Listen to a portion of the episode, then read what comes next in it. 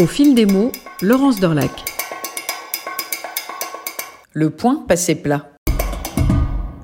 L'une des grandes manœuvres en broderie, c'est de savoir remplir un dessin pour réaliser un aplat de couleurs. Le point dit passé plat s'impose comme le point idéal pour envahir grande ou petite surface. Le concept est simple, puisqu'il faut avancer d'un bord à l'autre du dessin. C'est un peu comme le coloriage d'un espace réalisé avec un gros feutre de couleurs. Les enfants, souvenez-vous, ont tout de suite le bon geste.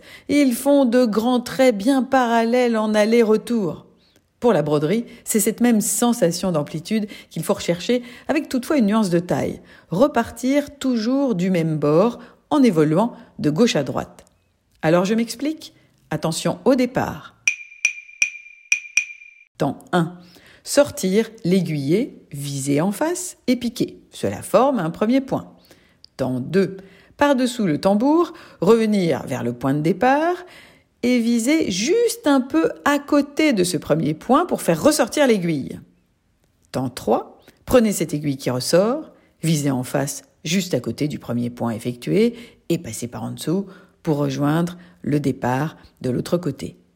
Arrêt sur image, que voit-on sur le tissu? Deux points bien rangés, côte à côte, bien parallèles. Alors on continue? On avance d'un bord à l'autre en ajustant la longueur de son point selon la largeur du dessin.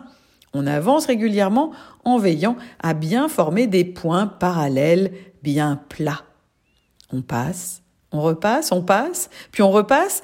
Le passé plat a quelque chose de rassurant, de satisfaisant également, parce qu'il permet d'avancer vite.